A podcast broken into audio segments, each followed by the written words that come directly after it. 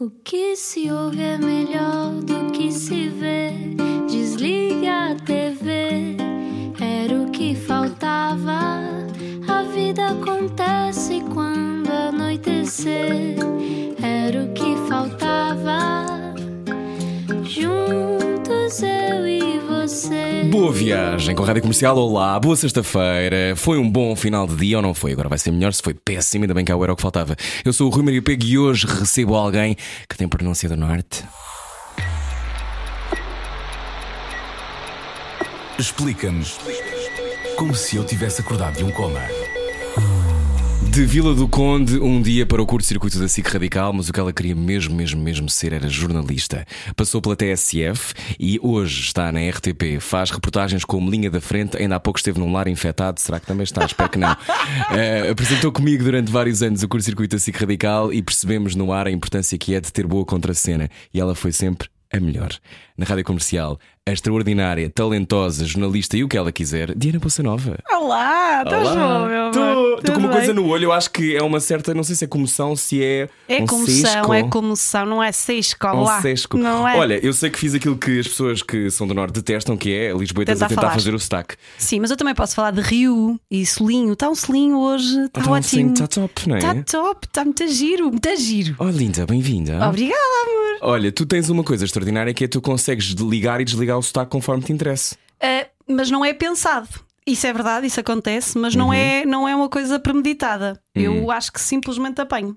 Simplesmente acontece. E Mas acontece com os sotaques todos, porque se eu for a Coimbra, começo a falar um bocadinho, se bem que Coimbra não é o melhor exemplo, mas por exemplo Viseu ou outras cidades, ah, sem querer eu, eu consigo. Enfim, eu não sei, eu- o meu marido chama-me um camaleão linguístico. Uhum. És- Não é és- uma coisa por absorves, interesse. Absorves muito. Absorve, absorve, a pessoa absorve. mas, é- mas às vezes acontece mesmo em entrevistas e às vezes em direto tenho dificuldade em, em assim, Diana, desliga, estás tu a falar, não é aquela pessoa que está a falar e portanto não podes falar como aquela pessoa está a falar, seja o que for. Uhum.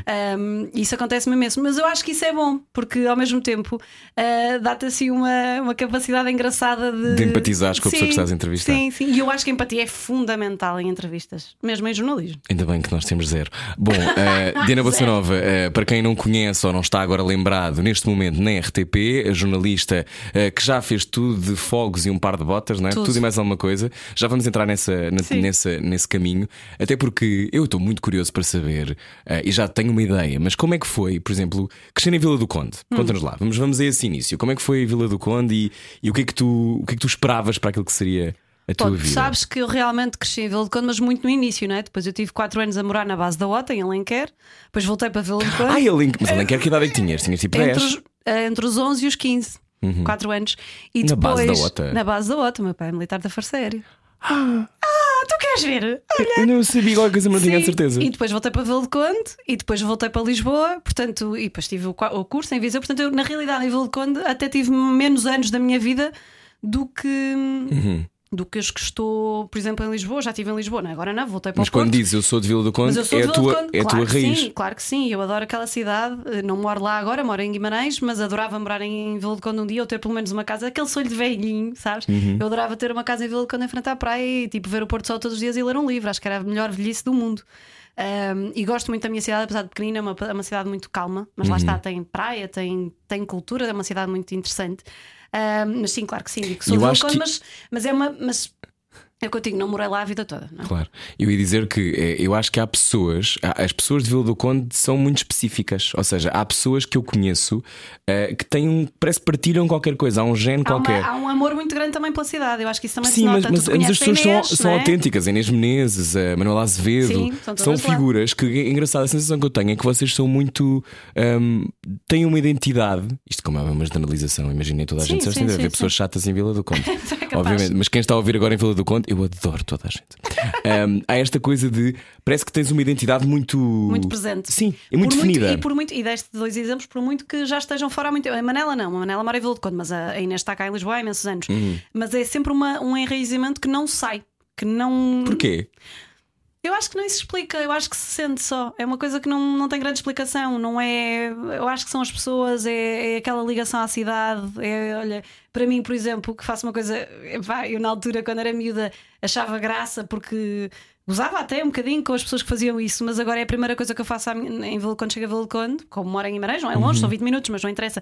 Ah, eu vou direta para a praia para, para ver a praia e sentir o cheiro a maresia de Velconde. Isto é uma coisa que, sabes, não, não, não tem explicação.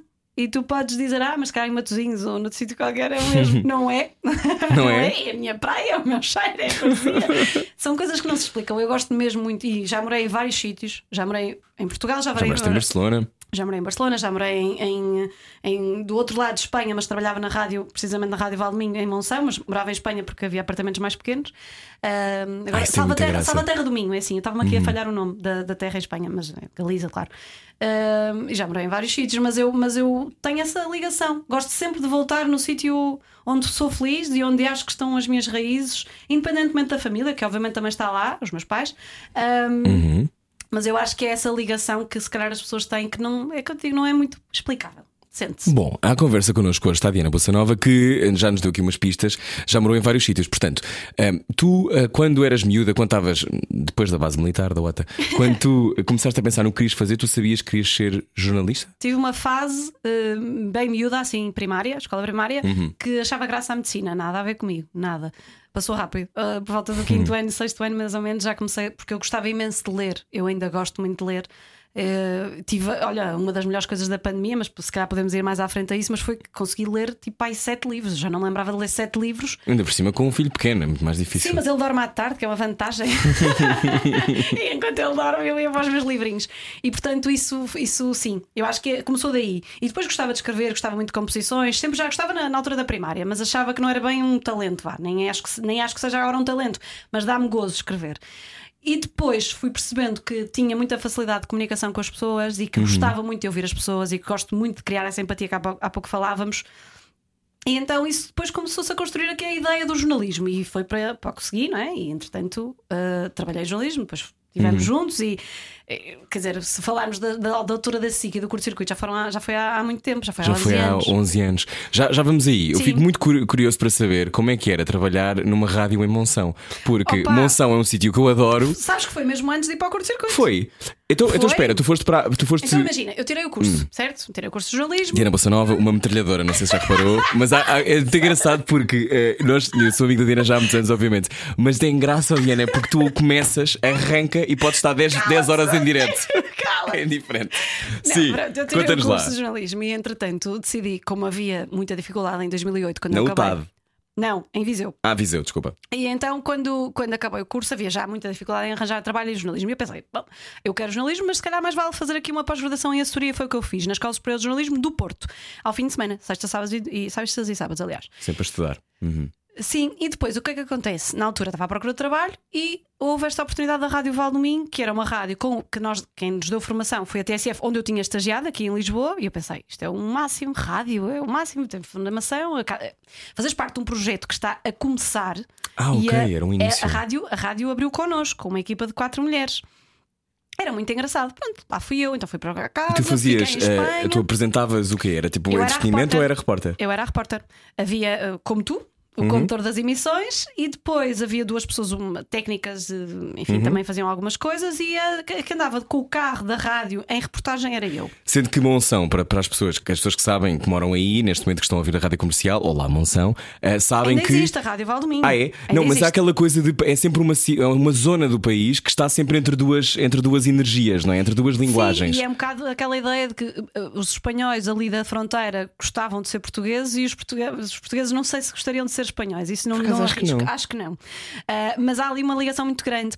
Pronto, e na altura. E o ar é muito sede- límpido. É tudo. Entrou ali pelos pulmões adentro. A sede, era, a sede era de facto em Monção, mas nós fazíamos Melgaço, Vila Nova de Cerveira, Paredes de Cora e. hum, Tão fixe, paredes de cor. Lindo. Pronto, então morava em Espanha e atravessava a ponte todos os dias. Era mais barato morar em Espanha. Era mais barato e as casas eram mais pequenas. Eu tinha um T1, dois. Não, um T1 minto. Enquanto que em, em Monção era um T3 e T4, quer dizer, não precisava, estava sozinha.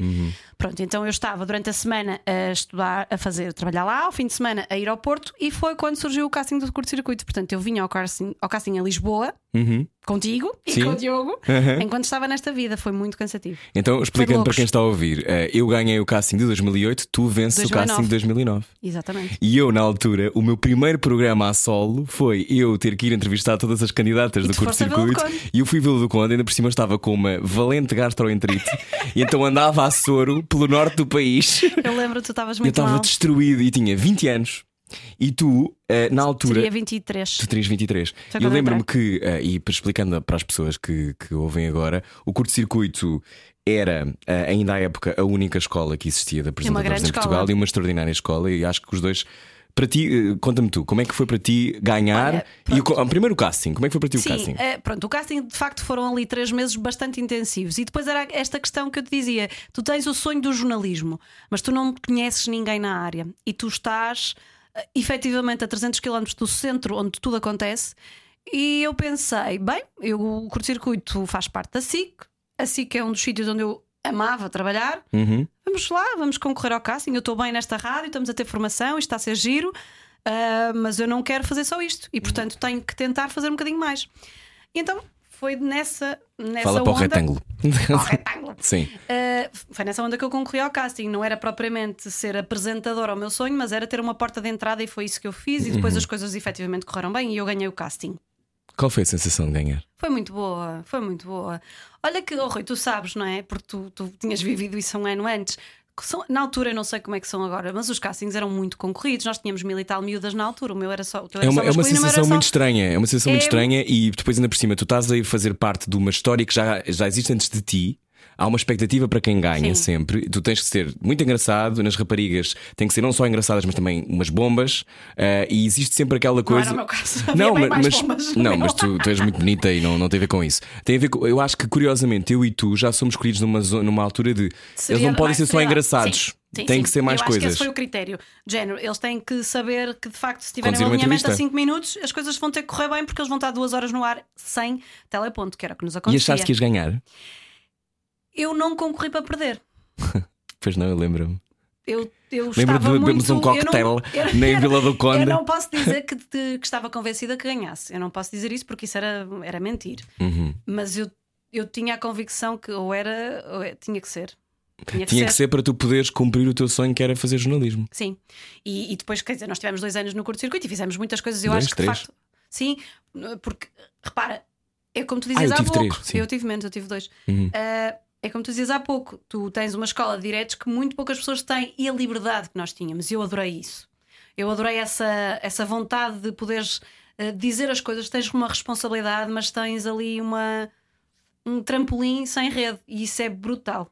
Isso é brutal. Isso é uma sensação. Aos 22, 23, para Uhum. primeiro, segundo trabalho, vá, terceiro, porque eu tinha estado na MVM também, já nem me lembrava disso. Pois era. Ah, sim, mas para terceiro trabalho, vá.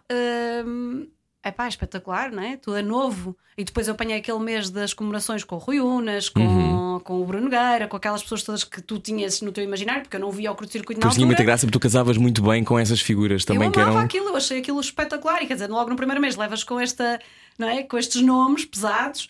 Ah, e e, e foi, foi espetacular e foram, foram experiências muito boas nos festivais, as conduções dos Rock in Rios, ah, o, o casting que fiz para a SIC mesmo. Uhum. Ah, pronto, eu, acho que, eu acho que são experiências que nos fazem, que nos constroem. Eu não tenho nada agora, porque já estou há seis anos quase na RTP a fazer jornalismo. ah, eu não, não tenho nada aquela coisa de ah, isto já está tão no passado, e não quero falar disso de todo, faz parte da minha vida. Foi espetacular, foi incrível, conheci pessoas ótimas e ainda bem que o fiz. E ainda bem que fizeste, e a Diana Bossanova, a nossa convidada hoje, eu acho que uma das coisas mais extraordinárias foi, eu acho que nós ainda tivemos a liberdade para poder fazer aquilo que nos apetecia e tirar coisas para o chão e arrebentar coisas eh, e não tínhamos teleponto nenhum. Zero. Alinhamentos Nunca também, tivemos. mais ou menos. Eh, escolhíamos minutos antes, cinco minutos antes. Qual é que vocês querem falar hoje? Não, e muitas vezes eram temas de atualidade, o que era fixe, porque eram desafios. Era, Realmente era. tinhas que estar um bocadinho a par do que se passava, minimamente, para poder eh, entrar naquela. Porque nós tínhamos chamadas, na altura aquilo vivia de chamadas. Era e tão giro. Eu acho que essa sempre foi a parte era mais o fixe. máximo, Era o máximo, era o máximo. E as entrevistas que nós tínhamos eram muito interessantes. Sabes que eu encontro pessoas que, obviamente, ent- entrevistava na altura, e, Claro. sei lá, bandas, por exemplo, que é uma coisa muito comum. E quando se faz cultura na RTP, tu encontras as bandas e às vezes, às, às vezes as, pessoas não, as pessoas não ligam. Uhum. Ficam assim, mas eu conheço aquela cara. Só os agentes, sim, claro que sim. Sim. Mas os assessores e etc. Mas às vezes os artistas, como são entrevistados por tantas pessoas, às vezes não ligam, ficam tipo. E eu às vezes digo, faço a ponte, ah, no curto-circuito, ah, mas agora estás. Ah, tipo, dá aquela reação. Como se fosse esquisito. Sim, é muito estranho porque ninguém faz isto. Ninguém passa do entretenimento Era para o jornalismo. isso, é um, isso é um tema grande e um tema que já, que já vamos abordar, mas hum, é raríssimo isso que tu dizes, mas ainda mais raro é dentro da, da SIC e tu depois na altura fizeste também outras coisas para a SIC Mulher Sim, e fazeste sim. muitas coisas. Tu, tu achaste que o teu caminho passava pelo entretenimento e seres uma apresentadora de primeira linha, e fazeres daytime e, e talent shows e essas coisas todas? Não, não. Eu cheguei a um ponto em que percebi isto não vai ser para mim a vida toda porque eu não me vou sentir desafiada. E já, e já, já, já tinha chegado a esse ponto ah, a determinada altura, porque quando tu fazes ah, muitas vezes o mesmo, tu já sabes fazer. Uhum. E tu já sabes fazer bem. E tu precisas de ser desafiada. Eu preciso constantemente. Eu preciso de sempre estar a aprender e de sentir que é lá, isto não é a minha zona de conforto, vamos ver como é que isto vai correr. Eu preciso disso a toda a hora. então vou como desligar o teu água- microfone e ver se consegues falar. sim, estou a brincar, sim. como de água para, para viver, mesmo, preciso mesmo.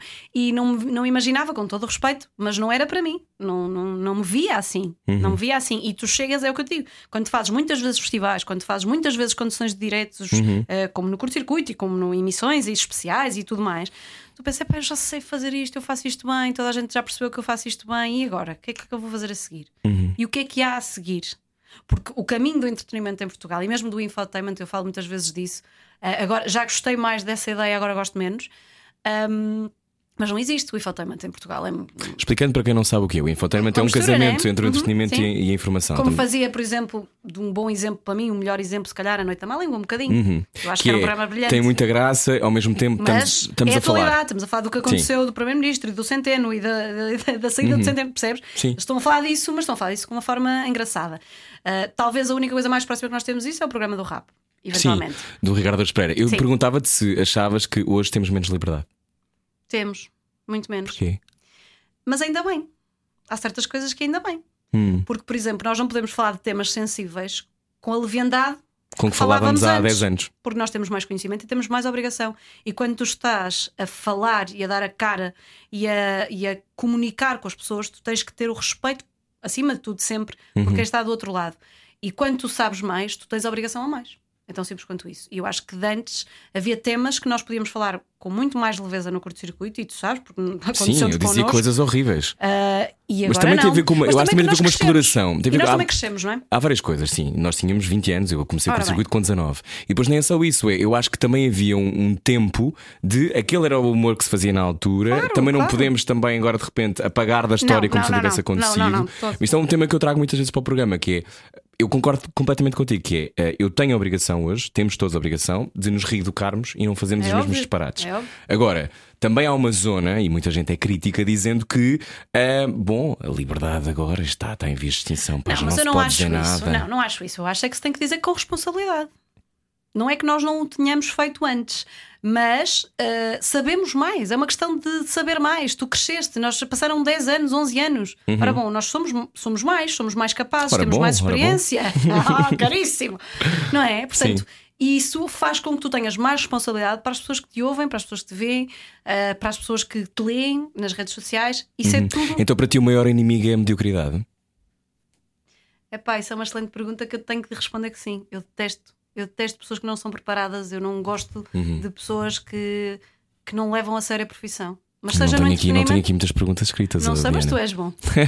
Há pessoas que não, não têm essa capacidade. Maria. Sim, mas a mediocridade, a mediocridade, porque a mediocridade é uma espécie de outro tipo de vírus, não é?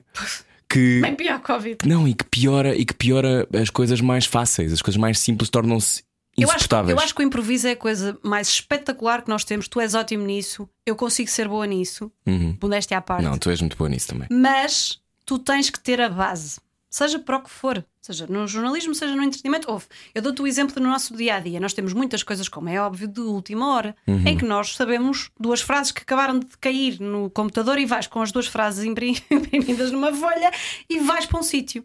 Pá, tu tens que chegar lá e tens de te informar, mas obviamente que tu já tens de ter uma base, seja o que for, seja Uhum. um incêndio, seja um acidente, seja o que for, as coisas de última hora. E tu tens que saber mais ou menos o que é que podes perguntar às autoridades e aos bombeiros e um limite da educação. E se, se calhar sabes a mediocridade e a falta de educação, a falta de educação ainda me, ainda me transtorna mais. As pessoas que não, não têm respeito pela, sabes, pelo outro, pelo trabalho dos outros. Eu não consigo passar uma fronteira.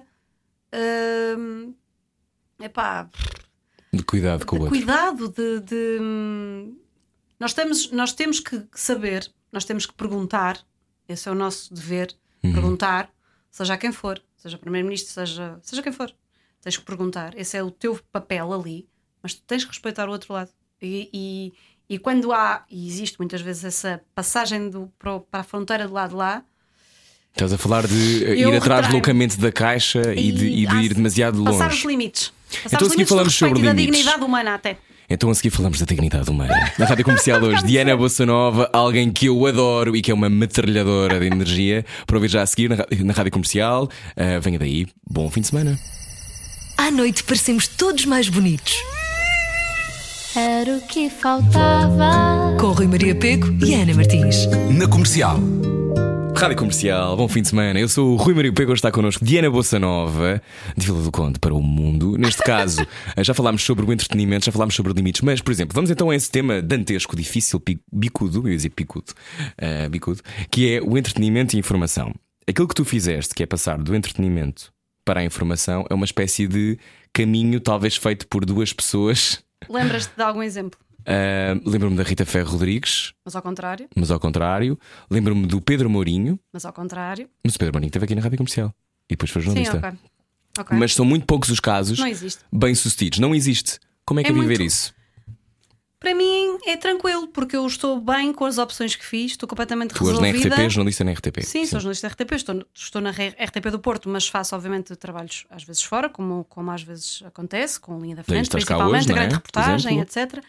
Mas, hum, mas é assim, eu estou mesmo muito confortável. Eu acho que para as pessoas, ou para algumas pessoas mais conservadoras, pode ser um bocadinho difícil de aceitar essa ideia. Mas, Mas porquê? eu Porque as que- redações e os jornalistas têm estatutos e hierarquias muito claras. Porque são e não- coisas diferentes e muitas vezes os jornalistas, infelizmente, acham que estão a fazer um trabalho superior ao que é feito no entretenimento, dizendo as coisas como elas são.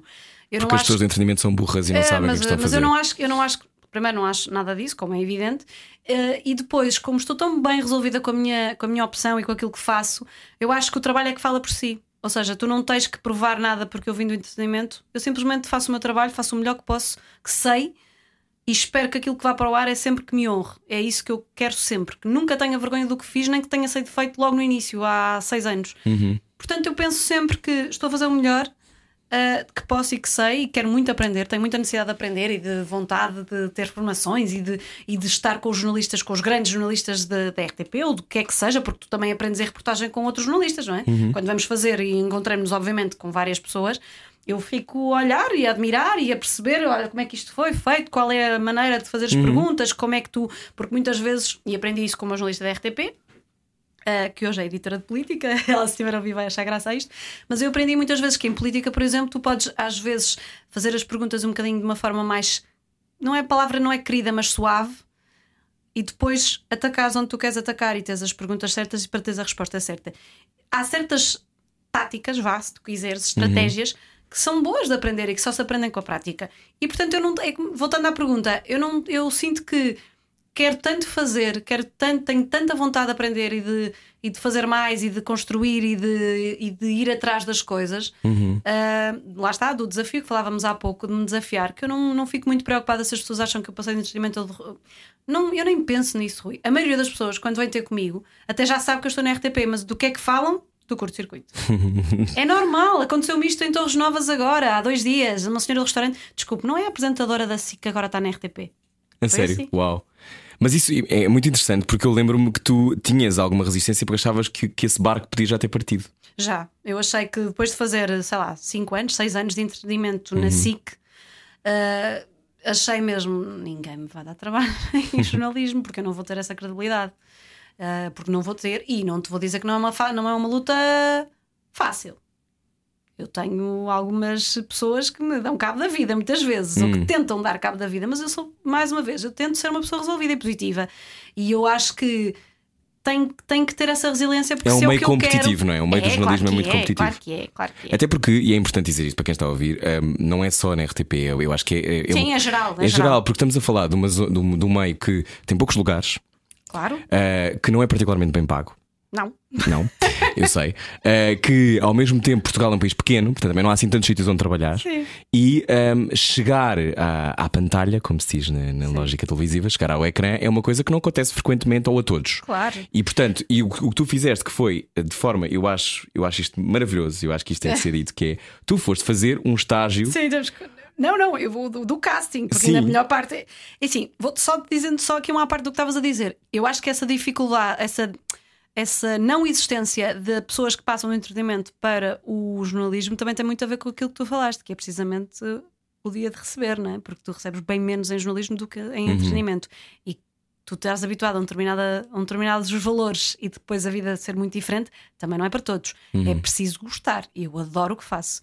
Eu, eu, eu estou a gravar e penso assim: eu gosto mesmo do meu trabalho. Por isso também tenho que compensar dinheiro, não é tudo na vida. Mas Achas que voltando- se fosse melhor pago o rigor era maior noutras publicações? eu acho que não te podes, não te podes eh, conduzir pelo dinheiro, porque senão estás pelos motivos errados. É como quando fazes entretenimento, não podes querer só aparecer, porque senão estás pelos motivos errados. Tu tens que gostar do que fazes, tu tens que saber comunicar, tu tens que estar preparado, tu tens que ter a paixão de, de entrar no ar, não é? Do direto. Eu, eu não fico nervosa quando entro no- no- em direto, mas eu adoro fazer diretos. Eu não te minto, eu adoro. É eu não tenho energia, não é? problema nenhum em assumir isso, porque há pessoas que gostam de ah, não, não gosto de aparecer. Não é pelo aparecer, é a adrenalina do direto. Estás no ar, 3, 2, 1, estás no ar. Eu adoro isso. Sabes? E o não, pod- Uhum. Sim, não teres que emendar. e não teres que emendar e não teres que corrigir. Está, está, ele é real. Não há mais nada real do que o direto para Uhum. as pessoas que estão em casa. Então isso é bom. Mas o que é que tu me perguntaste? Perguntei se o jornalismo, se o jornalismo eh, era Ah, muito como é que eu na competitivo. RTP? E como é que entraste na RTP? Sim, Porque houve um casting para apresentadores, mais uma vez. Ah, em que na altura eu tinha agência, agora não, mas ah, na altura a agência disse-me: há um casting para apresentadores da RTP, concorre. Eu disse-lhes nem pensar: é pá, já dei para os castings, né? já fiz o casting de curto-circuito, ganhei, coisa está boa, não quero mais. Sim, já tinhas, quase, já 2000 tinhas e- quase tipo 20 e tal, 27, Sim, 28, não é? 2014, 2015. 2014, eu entrei em 2015 na RTP. Pronto, e então na altura hum, fui tipo: não, é pá, não, não quero. Mas elas insistiram, marcaram e eu fui aqui à RTP em Lisboa. Ah, eram várias provas, uma das provas tinha, acho eu, a Fátima Lopes e o Júlio Isidro, depois outra estava o Malato. Fátima Lopes. Fátima Lopes, a, a criadora. Ah, ok, achei que a Fátima Lopes tinha dado Não, um não, perninho à A RTP para o teu criadora, a criadora, a criadora. Tinha eh, o, o Júlio Isidro, o Malato, pronto. Tínhamos várias provas de improviso, de coisas Uhum. tudo a ver com entretenimento. Eu lá fui passando, não sei fui passando as fases todas, mais uma vez também estamos a falar de um casting pai com mil e tal pessoas, não sei, Ah, mas muitas mesmo. E hum, entretanto cheguei aos 10 finalistas. Na altura eu estava cá ainda, em Lisboa Uhum. a morar. Pronto, cheguei aos 10 finalistas e nós fomos para um dia inteiro fazer provas livres.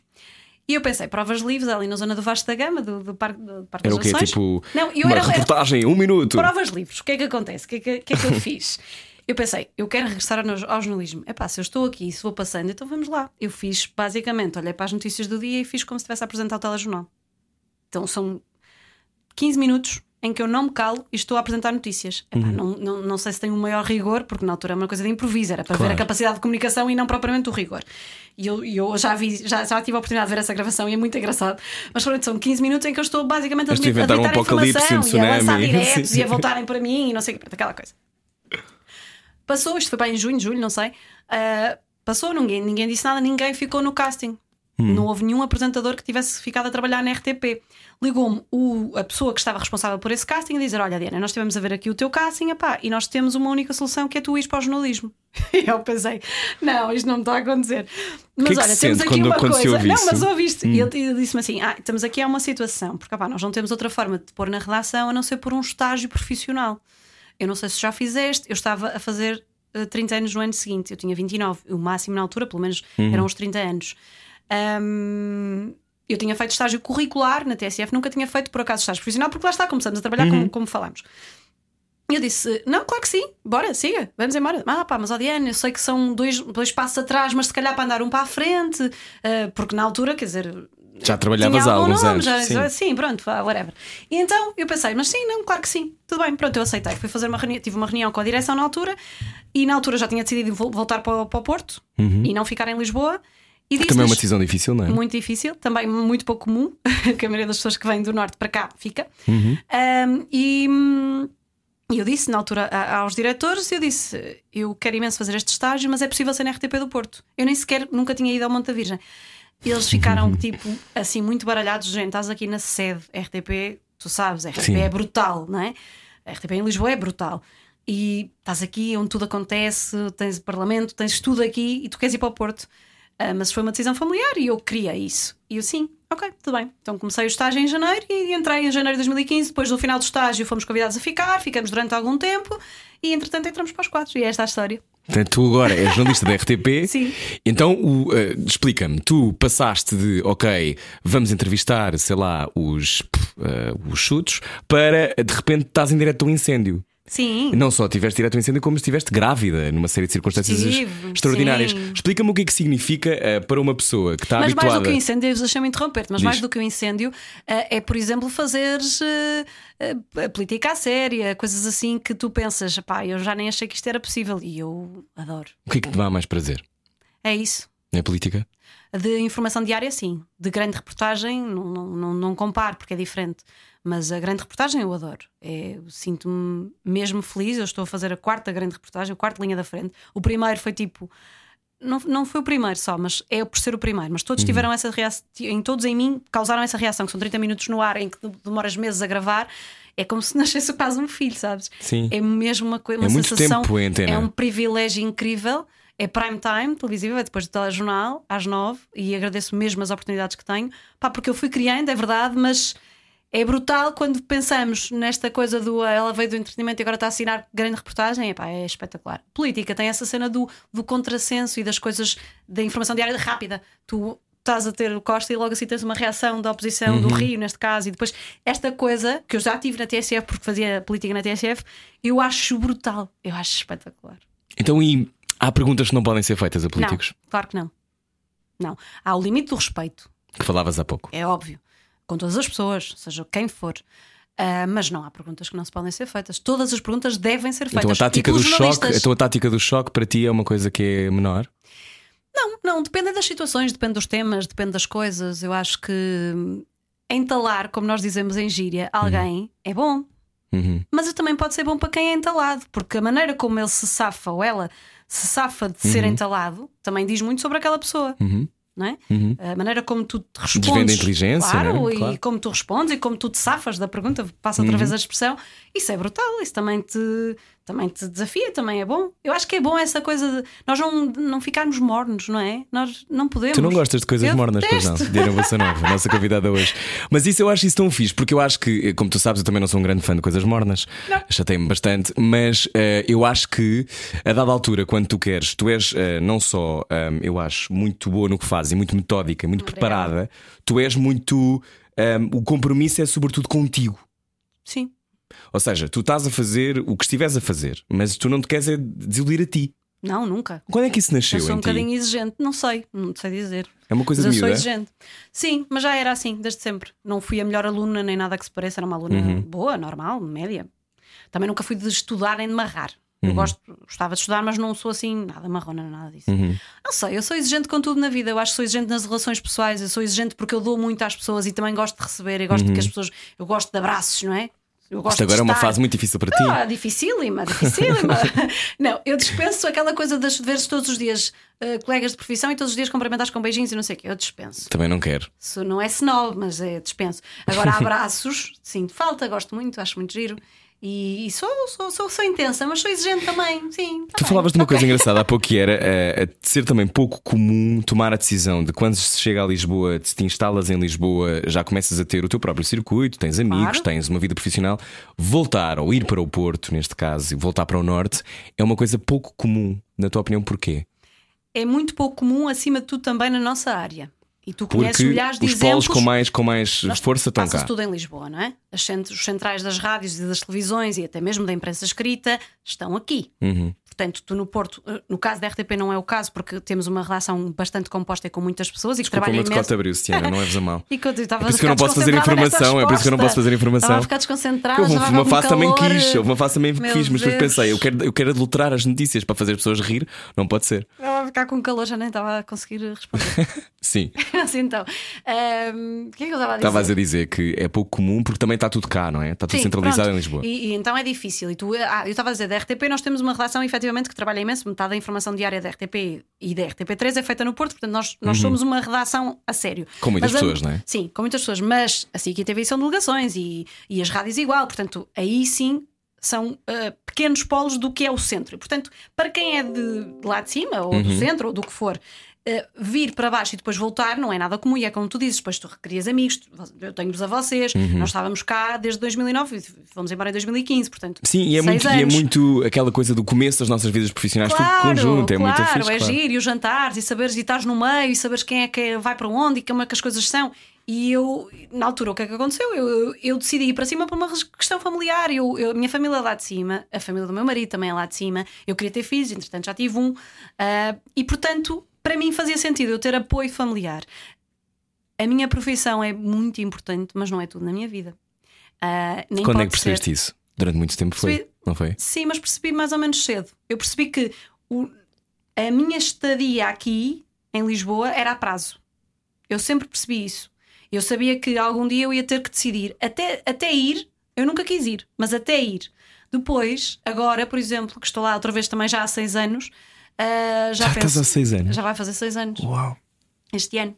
Ah, já penso, ainda bem, foi a decisão acertada. Eu venho a Lisboa, estou com as pessoas, faço o que quero, não excluo a, a hipótese de voltar para Lisboa de maneira nenhuma. Uhum. Acho que a vida dá muitas voltas e eu adoro mudanças, eu também tenho isso. Eu gosto muito de mudar, eu acho que é muito importante mudar. Mas é possível fazer uma carreira de primeira linha no Porto? É, claro que é. É? É, claro que é. Eu faço esta pergunta porque, eh, e agora esta é uma provocação, o centralismo existe então. Claro, claro que existe. Como é que é relatar um país que tem sempre Lisboa como foco? Tu que cresceste, não é? Longe de Lisboa. Mas nós, mas nós temos essa capacidade porque, porque essa é a grande vantagem da RTP. A grande vantagem da RTP é que é uma, é uma televisão, não é questão só do serviço público, é uma televisão nacional. Uhum. Ah, e que tu ah, consegues chegar a todas as pessoas e fazeres, inclusive, notícias que abrem jornais, ou seja, que são as mais importantes do dia, Uhum. de lá. E portanto, é como eu digo, nós temos ah, metade da informação é feita na RTP do Porto e nós somos bem menos do que na RTP de Lisboa, bem menos. Bossa Nova, quatro eh, rep- grandes reportagens, linhas da frente. Um, como é que se cose eh, uma história que, na por cima, tu és muito corajosa e vais atrás das pessoas e descobre. Como é que se descobre uma boa história? Isso é uma, eu acho uma boa pergunta, porque deve haver de certeza Tem sempre a ver com de jornalismo estão agora a pensar. Agora como é que eu vou fazer? Não, tem sempre a ver com contactos para as fontes. Não é um jornalista sem fontes, não é jornalista. Está lá só para dizer coisas. Mas tens um telefone só para as fontes?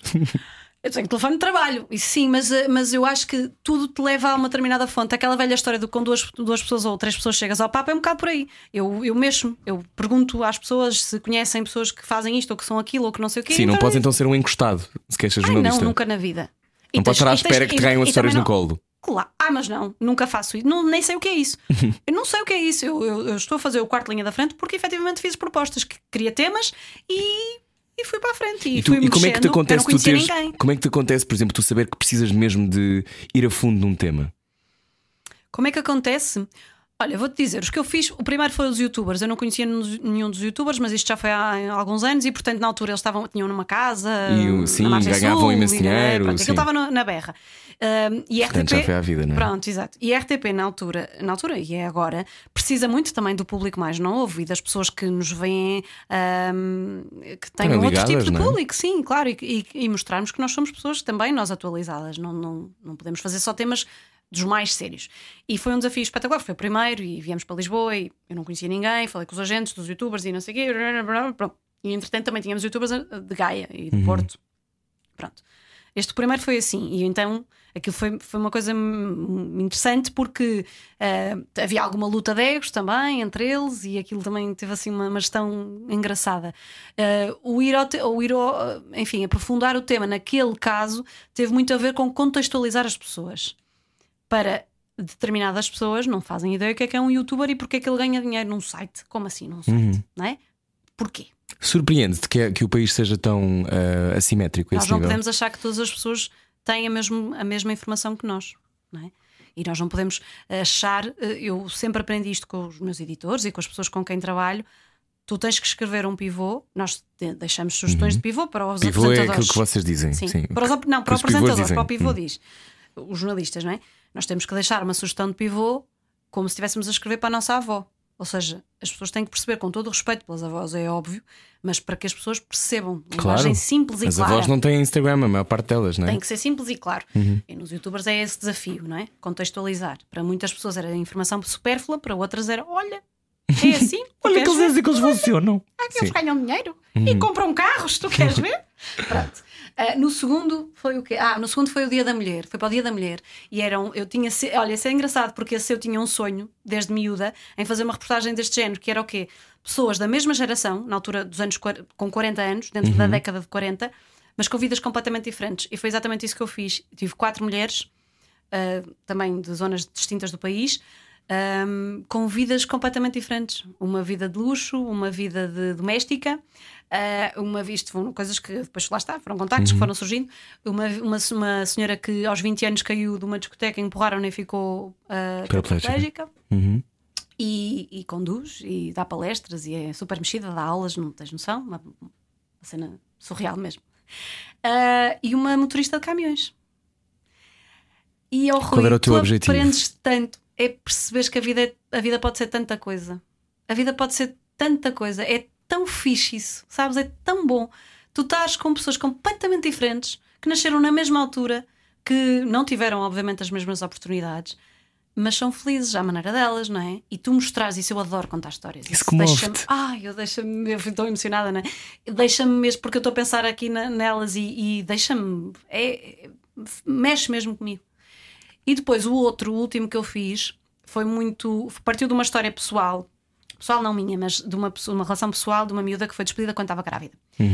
Ah, e não se calhar sou mais sensível, sensível ao tema porque já fui mãe e sei o que é estar nessa situação, ah, mas aquilo mexeu um bocadinho comigo. Isso é comum, isso acontece muito. Acontece, acontece É? muito. E então eu, este sim, eu falei do tema nas- no Instagram, nas redes sociais, no meu Instagram, ahm, e de repente comecei a receber muitas mensagens de pessoas que tinham esta situação, que estavam nesta situação, que conheciam alguém que estava nesta situação. Eu pensei assim: uou, temos aqui tema. Falei na altura com a coordenadora e disse: pá, temos que fazer isto. E ela disse logo, comprou logo a história, claro que sim, eh, vamos embora, siga, não, não, não. Pá, comecei a fazer eh, contactos, contactos, contactos. Este foi o mais difícil porque eu tive que trabalhar com muitas pessoas diferentes e isso foi um bocadinho mais complicado. Nos outros, em linha da frente, idealmente tu fazes com o mesmo repórter e com o mesmo com o editor e portanto e depois meteram-se as férias, houve ali uma complicações. Mas no final, o produto, eu estava satisfeita com o produto, mas eu tive histórias horríveis. Eu tive histórias de pessoas que estavam a trabalhar num restaurante grávidas em que as colegas lhe diziam: Eu só espero que o teu bebê morra. Tu imagina o que é uma pessoa dizer-te isto e contar-te isto. E tu ficas, mas isto existe? Isto- é possível isto acontecer? Quando alguém te conta uma coisa dessas, tu, tu destas. pensas em incluir isso numa reportagem. Eu incluí. Incluíste? Ah, entrou. Não, eu acho ótimo que o faças, mas isso é corajoso Entrou. também, que é porque eh, eu acho que quando se está. Por exemplo, nós falámos, já discutimos isto muito ao longo, do- ao longo das nossas vidas profissionais, de, do privilégio que é estar com o microfone na mão, da responsabilidade, da importância, que eu acho que não é uma coisa transversal a toda a gente, como sabemos.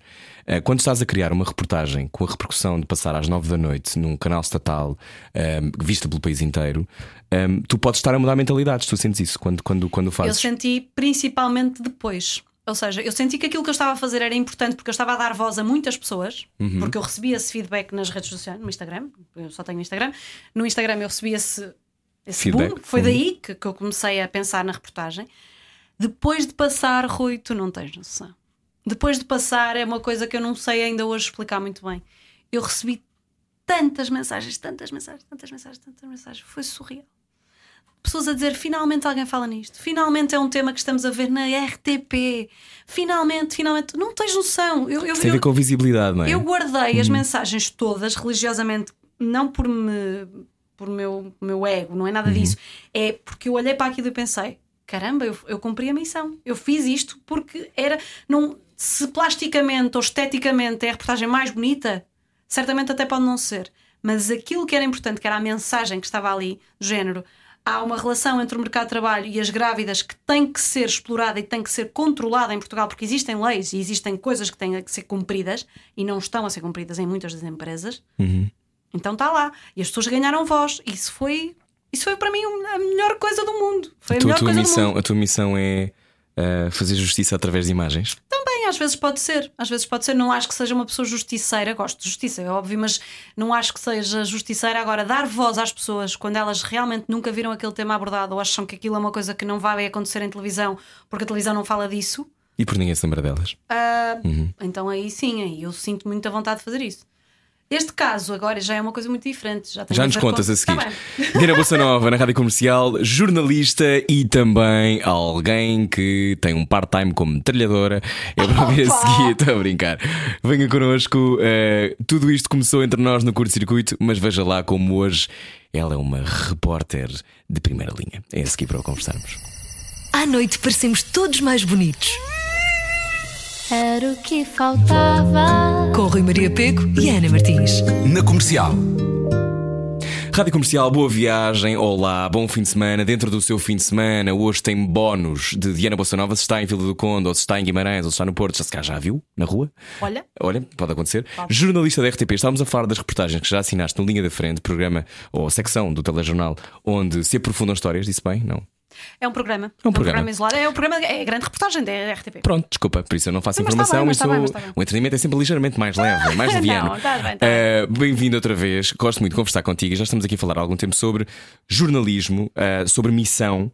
eh, e tu ias contar como agora estás a acabar a tua reportagem, deve ir para Estou a começar, estou a começar. estás a começar. Vais já para a semana ou é daqui a dois? Não, não, não. Não, só deve ir em, para o ar em setembro. Demora. Ah, que bom! Sim. Imenso tempo. Demora. Ah, Mas eu, entretanto, vou fazer outras coisas, vou fazer informação diária na mesma. Sim. Não, não, não estou só a fazer isto, estou a fazer informação diária ao mesmo tempo. Comecei foi este- estes dias. Esta tem a ver com um tema que eu também acho que está a ser muito engraçado, que é o envelhecimento. Uhum. Ah, ou seja, completamente diferente dos outros, mais uma vez. Ah, vamos ver. Parte- partimos aqui de uma investigação espetacular de- do, do I3S, que fica no Porto, uma, uma investigação que já foi notícia, foi a notícia que eu fiz. Ahm, sobre o facto de eles terem ah, descoberto um composto que rejuvenesce células, ou seja, uma coisa que pode impedir o envelhecimento. Foi capa de É uma um revista chazinho. científica. É um chazinho para ficar mais novo. Foi uma capa, capa de revista científica, o artigo e tudo mais, foi uma coisa brilhante. Ah, e portanto, nós vamos acompanhar isso e daí vamos fazer mais do que isso para Ah, isso é 30 minutos. giro. É brutal, é brutal. Então, e o que é que tu achas? Tu achas que, que os portugueses estão a saber envelhecer? Por acaso até acho que sim. A ideia que eu tenho, se calhar é uma ideia baseada na minha Porque daqui a vivência. dois, dois meses vais ter outra opinião. Sabes que eu vi uma coisa muito gira, um documentário na Irlanda, lá está, também vi muitas coisas para perceber, para, para tentar, Uhum. obviamente, estar um bocadinho mais dentro do tema. Eu vi um documentário que foi a RTP que o passou, a RTP2, um, um documentário da Irlanda que diz uma coisa espetacular, que é, já está provado que já nasceu o bebê que vai durar até aos 150 anos. Agora imagina. Não! Imagina, é verdade. 150? Sim. Mas para quê? Se tu tiveres qualidade de vida, não é? Não sei. A questão é que Eu não tenho depois. essa ambição de viver muitos anos, mas Pois era o que eu te perguntar: que é, eu por um lado acho fixe, por outro lado penso, e do ponto de vista social, como é que isso se faz? Porque como é que tu, imagina, a partir dos 80 já tens muita dificuldade em trabalhar, 80, 90, depois ficas mais de Outra- 60 anos outra a coisa. existir dentro de uma cápsula. Outra coisa curiosa Quem é que paga isso? desse documentário é precisamente a idade da reforma. Hum. Uh, Que se discute que não deve ser os 65 anos, porque quando foi instaurada a idade da reforma com os 65 anos, as pessoas raramente duravam até aos de vida, 65 anos. claro. Uhum. Agora não, a maioria das pessoas passa bem dos 65 anos, chega aos 80, 90, é pelo menos a média de vida, mais ou menos, de esperança é até aos 80, 90, na- mais nas mulheres do que nos homens. O que é que acontece? Também não faz sentido que tu trabalhes só até aos 65 e ainda vais viver mais 30 anos. Uhum. E portanto também se discute que isso deva ser alterado, o que é um bocado polémico, porque depende das profissões, há profissões muito mais desgastantes do que outras, e, e então é ali E há muitas pessoas que vão para a engraçada. reforma eh, zangadas com a ideia de ter que se reformar. Muitas. Há pessoas, há muitas que fazem isso, e se calhar algumas delas estão a ver o programa agora. Muitas que vão e passado dois anos pensam o que é que eu fui fazer à minha vida, estava tão bem a trabalhar. Encontraste pessoas assim, né? já começaste a entrevistar? já, já, já, já. E o que, é que, Já. o que é que sentiste das pessoas que foste encontrando? que todas, todas, isto é comum a todas, não se sentem na cabeça a idade real que têm. Nenhuma. Nenhuma. 70, 80, já falei com pessoas de muitas idades. Nenhuma diz o corpo é, de facto tem esta idade, mas a minha cabeça não. Mas é que nenhuma, Rui. É incrível. E tu falas certamente com outras pessoas, hum, até os teus pais que são mais novos, os meus têm 60 is, quase 70 O já. meu pai tem 64, sim. E elas certamente dirão o mesmo. Nós, as limitações do corpo começam, as físicas começam a existir, uma dor aqui, uma dor Uhum. acolá, ou já passaram por uma doença grave, ou o que for, mas a minha cabeça Terá nos 30, 40. Mas não há uma coisa também de. eh, Às vezes parece que envelheces mais rápido quando acreditas que és velho. Claro. Ah, eu acredito muito nisso. As pessoas que são velhas de cabeça, no sentido. sim, eu acho que Tenho sim. 42 já me estou a queixar, estou ah, velho. está tudo, queixam-se de tudo, credo. Eu acho que velho no sentido de. A palavra também é um bocado dura, mas pronto. Mas sim, mas ve- velho que seja, hum, nesse sentido de, de nos queixarmos muito das coisas e Parece tudo que mais. aceleras a tua deterioração a partir do momento em que dizes: Não, não, eu, tô, eu já estou velho, eu já estou arrumado, Sim. eu já. Tipo, agora não quero isto porque eu já estou cansado. Ah, que é uma coisa que eu percebo, não é? sobretudo quando tiveste 45 anos de carreira contributiva e queres é descansar e ler Claro. e, e brincar com os teus netos. Mas a sensação que eu tenho é: primeiro, Portugal, um país altamente envelhecido, ficará ainda pior no futuro, não é?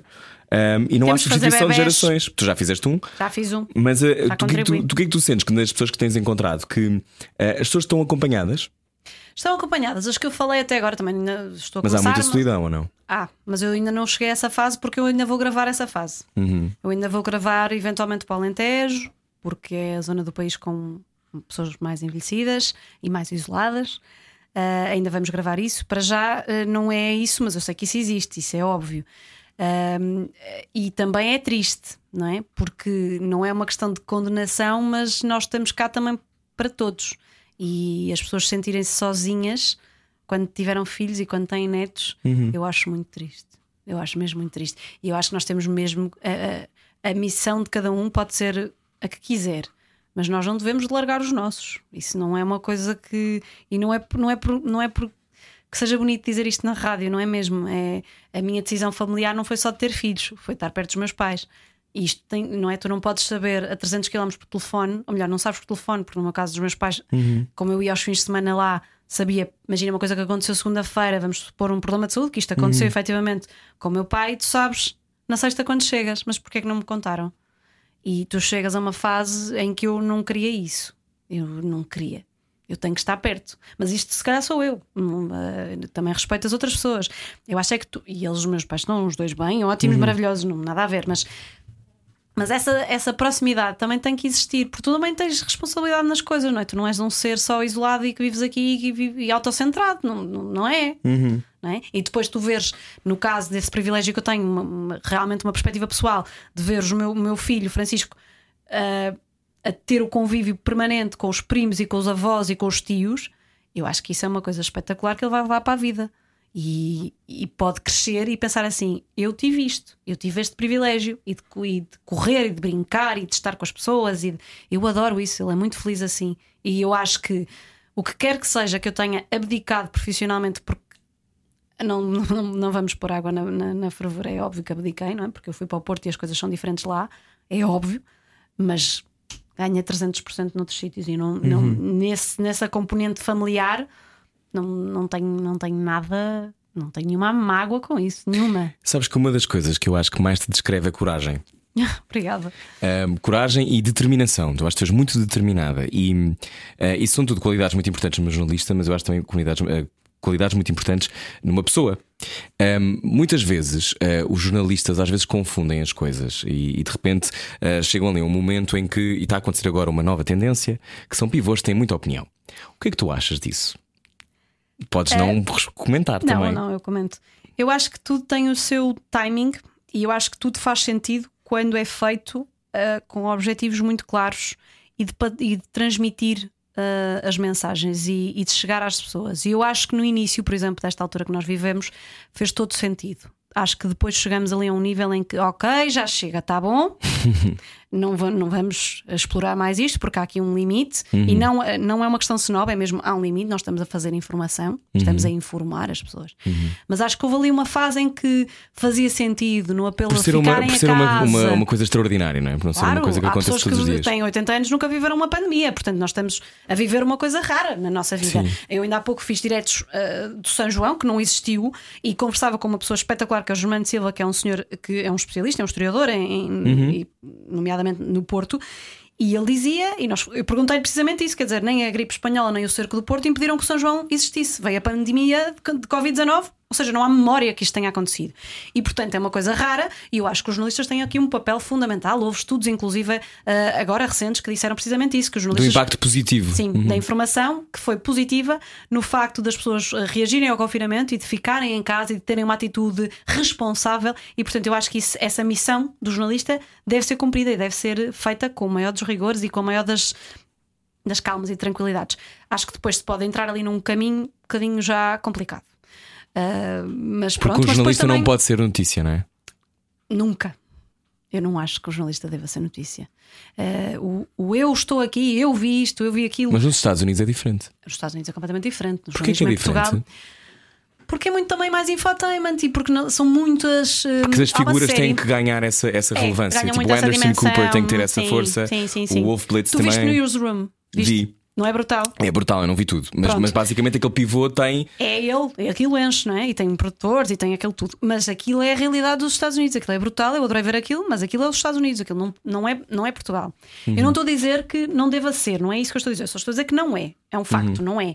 Ahm, mas eu não sou contra a ideia da pessoa assumir protagonismo para informar. Eu e até porque tem a ver com um estilo. notícia, não é? Tem a ver com um estilo, não é? Às vezes há, por exemplo, há pivôs que são mais aguerridos do que Claro, outros. isso, isso, é? mas isso. E pessoas que têm muito mais capacidade de improviso do que outras, isso tudo bem. Não é isso. Eu acho é que tu fazeres de ti a notícia não deve ser, não é? Porque não é isso que interessa. Uhum. A não ser que realmente se justifique por alguma razão. Eh, Sei lá, até agora me ocorre um exemplo de. de Quando ela esteve na guerra, que ela apareceu ah, num estúdio em si, ai, que horror, que agora não consigo lembrar o nome Pinto? dela. Não, Não, é João Ruela. Exatamente. Ah, Pronto. mas Aí o caso da Maria João. Ruela levou um tiro, coitada. Com Pronto. aquela. Ou quer dizer, isso é notícia.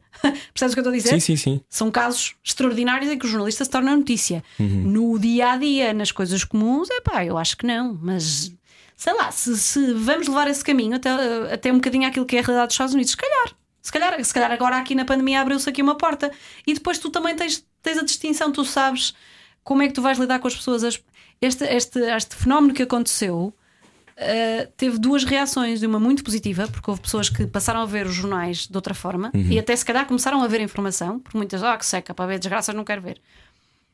E começaram a ver e pensam assim, "Bah, mas se ele diz, eu aquilo. Uhum. Mas na altura eram argumentos outro- de uma hora e meia sobre Exatamente. o Covid-19, não é? E há outra, Ah, Covid-19. não, e, e há outra perspectiva que é, não, pá, não façam mais isto. Porque os editoriais, eu sou a favor dos editoriais, aquilo chama-se um editorial. Claro que sim, mas não tem que ser Editorial é todos uma os dias. espécie de ponto Sim, eh, de como nas vista, não é? revistas, como nas sim. revistas. Mas não tem que ser todos os dias, não é? Porque quando passas a ser todos os dias, já não, não tem força, perde a Mas força. muitas vezes o jornalismo, agora não tanto, porque agora há uma coisa a relatar diária de que tem evoluções e não sei o quê, mas Uhum. Sim. sobretudo aos fins de semana, de vez em quando os jornais são um bocadinho entram ali na território do entretenimento e vamos Sim, falar da chouriça. há- há- às vezes, às vezes há, há ali umas, umas peças ou outras de segunda parte que já não são assim tão tu interessantes. gostavas que os jornais fossem mais curtos? Adorava. Oh, Rui, que excelente pergunta. Eu acho que nós temos que fazer os formatos europeus. Meia hora de jornal está bom. Ninguém precisa de mais do que isto. Ninguém. Mas significa que os jornalistas teriam menos trabalho. Fariam melhor. Achas? Tens de desafiar, tens de fazer a melhor peça que vai entrar em meia hora de jornal. Isso é que deve ser feito. Os Hum. É jornais têm que rigorosamente ser mais pequenos. vezes. A RTP são os que têm mais pequenos. É verdade, sim. A telejor- pois o telejornal às vezes nem 50 minutos tem. O Jornal da Tarde, que é o que nós trabalhamos mais, tem uma hora e 10. Agora, na altura da pandemia, teve mais por causa de uma questão de programação. Claro. Uhum. Obviamente, teve que estender. Ahm, os da SIC e da TVI são maiores. E do CM também. Ah, mas eu sou exatamente. ah, para- eu defendo imenso o formato europeu. Meia hora de jornal. A informação rigorosa e a melhor informação está ali. Se quiser ver outro tipo de coisas, há outro tipo de programas para ver isto. Mas a informação é aquela. Porque é isso que resulta em toda a Europa. É assim em todo lado. Nós não temos que encher chouriço na, na informação. É exatamente isso que nós não temos que fazer. Eu, Rui, obviamente, eu já fiz, como é óbvio, Claro, muitas claro. vezes, peças e diretos e o que for. Mas será que é isso que, no, voltando ao início, numa, perspectiva muito pessoal, é isso que me desafia? Não, de todo. Porque tu sabes que no entretenimento nós enchemos muito chouriço. A Claro, muito, muito, muito chouriço. Portanto, é isso que não é isso, exatamente isso que eu não prefiro não fazer. Se puder, não escolho, mas Uhum. se pudesse escolher, preferia não fazer. E há histórias a não relatar Então não há. Então não há, claro que sim. Há coisas que não se pode falar em Portugal. Não é coisas que não se pode falar. Há coisas que, mais uma vez, voltando ao respeito, eu vou-te dar um exemplo muito concreto. Hum, há uns anos eu fui fazer uma coisa que me marcou um bocadinho, porque foi uma família inteira Epá, é um bocado dramático isto, mas eu vou contar a história. Conta, conta. É uma família inteira que morreu em Vila Real porque eram muito pobres e, e- e tinham que aquecer a casa e. hum, ligaram uma. Não, ligaram aquilo, uma coisa que agora não consigo lembrar do nome, e inalaram os gases e a, família morreu toda. E um, portanto, duas filhas, os pais e um tio. Seis, cinco pessoas. E eu fui fazer isso. Ah, fomos para Vila Real e, pá, e não deixa de ser dramático, só o que eu te estou a dizer. É uma família inteira que morre, não é? Numa aldeia em que toda a gente se conhece, em que vais ao café, eles eram padrinhos de não sei quem, eram primos de não sei quem, não sei quê. E eu sei, mal cheguei, eu sei pormenores sórdidos da morte e coisas terríveis, como é que os corpos foram encontrados e como é que as coisas. Eu não conto isso em antena. O jornalista está lá para filtrar. O jornalista está lá para não contar determinadas coisas que não são necessárias as pessoas saberem. Uhum. Eu sou mal cheguei. Eu podia ter dito logo, tipo, não é uma última hora, mas informações privilegiadas que a RTP tem, sei lá, o que tu quiseres. Há coisas que não se devem contar, que não há necessidade. É informação que tu simplesmente tu és jornalista no terreno e és tu que tens que filtrar o que vai para o ar. Mas há quem perca o pé, não é? Claro, é óbvio. Mas é o quê? hora, Essa- nesse, essa- Mesmo, nesse mesmo caso houve. Sim, e durante os incêndios houve, houve de resto é. um momento muito icónico, que não vale a pena relembrar agora, com uma figura de grande destaque. Mas eh, nessa altura, eu achas que isso- esse- esses momentos em que as pessoas parece que se passam têm a ver com o quê? Tem a ver com eu quero ter a melhor história, Sim, eu quero é o furo. Eu, eu quero o É furo. o furo jornalístico. O furo muitas vezes leva as pessoas a fazer coisas inomináveis. Eticamente Reprováveis. não- Eticamente reprováveis. Eticamente não faz sentido. Tu tens que, lá está, é o limite da dignidade. Tu tens que perceber, neste caso concreto, por exemplo, são cinco pessoas que morreram, são duas crianças que estão ali. Uhum, Há família. uhum. Tu não tens que contar tudo. Tu não tens. Por muito que tu digas assim, ah pá, mas é uma informação que eu tenho, é um furo. Claro que há furos. Eu também gosto de dar furos. Eu também gosto de fazer notícia. Claro. Toda a gente gosta. Eu não vou mentir. Não é? Eu também gosto. Qual é a sensação? É, que, É tipo, brutal, ah, é brutal, é Marquei óbvio. um golo. Claro que sim, é claro que sim. Nós demos primeiro, a RTP chegou primeiro. Isso é, isso é óbvio, é óbvio. Tu tens que vestir a camisola, não é? E tens, que, e tens que gostar disso. É óbvio, não vou mentir. Mas há um limite, e esse limite para mim é muito. O eticamente é fundamental. Nós não podemos achar que podemos dizer tudo, nem fazer tudo, nem. E não é por ser RTP, atenção, não é por ser o canal público, não é. Eu teria a mesma atitude na SIC ou, Ou na na TVI, ou. Não é. É é o, é o limite da dignidade. Tu não precisas de dizer determinadas coisas. Tu não precisas de contar. Porque isso não te vai, não te vai ter, não vais ter mais protagonismo com isso. Uhum. Não te vai levar a lado nenhum. Sabes Então, que em Portugal saiu há pouco tempo um estudo dizendo que os portugueses são dos países, são os dos povos da Europa que mais acreditam nas notícias, que é uma coisa que me surpreendeu. Sim. um, mas nós assistimos diariamente e, sobretudo, nas revistas cor-de-rosa, noutros Fake tipos de jornalismo, fake news e não só, uh, fake news que ditam eleições, não é? Sabemos disso. sim, Basta sim. ver Estão os comentários do Cambridge Analytica e vamos ver como é que corre agora É. nestas próximas eleições. Acho que Portugal não está aí ainda, mas Estão são. no Paquistão todos a votar. é? Exatamente, mas há agora um movimento particularmente, eu acho, preocupante de novos populismos e Sim. nacionalismos, etc. Mas o, nem, nem é disso que eu vou falar. Ah, muitas vezes surgem ah, notícias que têm muito mais a ver, imagina, com a morte de alguém, de uma figura conhecida, ou ah, assim, umas coisas dantescas que aparecem nas revistas. E a sensação que dá é que há uma impunidade. Em Portugal, ah, de vez em quando ir demasiado longe não dita um problema judicial, porque a justiça é lenta. É, a justiça é lenta. Tem a e ver as com pessoas isso? têm medo de. Ou não querem gastar dinheiro em advogados e em chatice. Ah, agora vou lá chatear com isso. Deixa lá, se calhar vou perder. Para que é que eu vou perder? Uhum. Mas no jornalismo, e no jornalismo bem feito, há contraditório. Imagina, se me fizerem que uma haver. reportagem sobre sei Tem lá, a rádio haver. comercial, nós podemos ir lá dizer que. Tem que haver, eu sou obrigada, é a minha função. Do- do- das regras do que eu aprendi e do código, inclusive do jornalista, eu tenho que ligar. Imagina que é uma notícia sobre a comercial, pegando no exemplo que tu deste. É óbvio que eu tenho que ligar para o diretor da comercial, ou para alguém, para a comercial, Uhum. e dizer: há alguém que fale comigo sobre este assunto. Comente. É obrigatório, na informação diária, em todo lado. Eu tenho que fazer contraditório. Uhum. Não dá sempre. para mandar uma mensagem pelo Facebook a perguntar. Não, não, não. Eu tenho que fazer sempre esse contraditório. E se a pessoa Uhum. não responder ou não quiser responder, eu digo exatamente isso na peça. A RTP entrou em contacto, mas até agora está sem resposta ou não quis eh, responder. Não, não tivemos resposta, mas nós temos. É a obrigação do jornalista fazer esse contraditório, porque, mais uma vez, a informação tem que ser rigorosa. Eu não posso dar só porque tenho uma fonte que faz uma denúncia e dou, ponho aquilo no ar. Não, eu tenho essa denúncia e depois tenho que contratar, eh, confrontar a pessoa, a entidade, vamos supor, eh, que, que é o alvo da, da denúncia. Uhum. Já te arrependeste de alguma reportagem que Não. tivesses feito? Não, nunca. Nada. Nada que eu te diga. Eu tenho mesmo que ter muita atenção no que faço. Sou muito rigorosa, também se calhar por causa desta história do ter vindo no entretenimento e não sei o quê, e ter um bocadinho às vezes o preconceito que sei que, que existe, eh, e eu tento, tento ser mesmo o mais rigorosa possível. Por isso, não, nunca me arrependi de nada. E a tua missão é, é, é qual na vida? sei lá, eu acho que é dar voz às pessoas. Eu acho que é as pessoas mostrarem que, que têm voz. Tu uma vez fizeste uma pergunta que eu achei muito engraçada, que é se, havia, se, se entrevistavam determinadas pessoas, se havia alguém que tu não gostasses de entrevistar. Eu, eu, eu, eu gostava de entrevistar todas as pessoas. Eu não, não há, há polémicos, obviamente, não é? E no caso eu até sei quem é que tu me perguntaste a seguir, que foi o André Ventura, eu posso dizer. Ahm, eu, claro que eu entrevistava, claro, é óbvio. Até porque eu acho que aquilo é uma persona, mas isso é uma opção, uma, uma opinião minha. Mas é óbvio, é óbvio que eu entrevistava, claro que sim. Todas as pessoas que eu não tenham as minhas ideologias ou tenham, eh, não, há um, não há um não entrevistado para um jornalista, pelo menos para mim não há. Eu gostava mesmo de entrevistar todas as pessoas. E este é um momento excitante para o jornalismo. Claro que sim. Olha o que nós estamos a viver. Não é só a questão da pandemia, é sei lá, a subida da extrema-direita no resto da Europa, é, é tudo. Nos Estados Unidos, estas fake Brasil. news, o Brasil, tudo o que está a acontecer é brutal. E achas que na faculdade foste preparada para, para tempos tão desafiantes? Não. Nem na faculdade, nem nada. Nada te prepara. Só, só mesmo a vida, só a experiência, só as coisas, só quando tu fazes, só quando estás na prática com as coisas e és confrontado com os factos e pensas, ei lá, eu tenho que agora gerir isto, como é que eu vou fazer? Ahm, sim, não há nada que te prepara a não ser o- a própria, a própria ação. E qual era a melhor notícia que tu gostavas de dar? Ou a notícia que tu gostavas de dar? Deixa-me pensar. Porque vem mil coisas à cabeça. Estamos à conversa com a A vacina, a vacina da Covid-19 é o mais fácil de dizer, mas não seria essa a melhor notícia, porque eu acho que nós vamos acabar por superar isto na boa. Ahm, Deveria haver com alguma coisa com guerras, com armas nucleares, hum, por aí. O fim, de, o fim de algo que nos pode Destruir. destruir a humanidade como ela é, eu acho que é uma coisa que seria muito interessante de denunciar e de, de- e de reportar.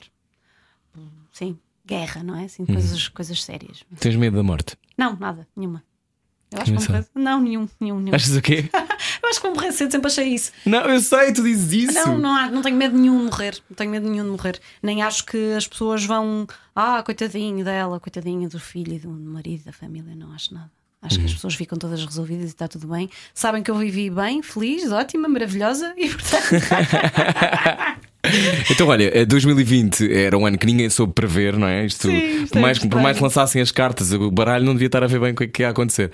Ahm, o que é que tu queres ainda conseguir fazer até ao final do ano? Hum. Tendo em conta que tudo se alterou, não é? Obviamente. Sim, quero fazer. Quero Queres fazer outro bebê? Olha, porque não? Não é o bebê Covid, não. Mas por- não, portanto, não está fora dos planos. Em termos pessoais, não está fora dos planos. É uma coisa que será outra e acabou. Fecha. Não- É? Eu contributo para a humanidade, também não vamos que não vamos contribuir assim tanto.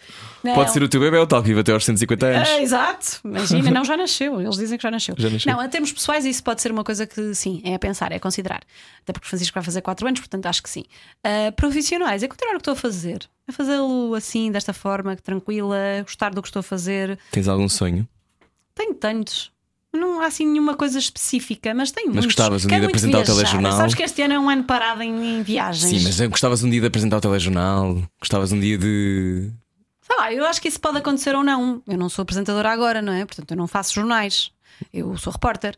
Ah, mas isso pode acontecer ou não. Também, se não acontecer, não é uma coisa que eu vou dizer assim: ai que pena, olha, agora não fiz isto. Não, eu não sou de me lamentar, nunca fui.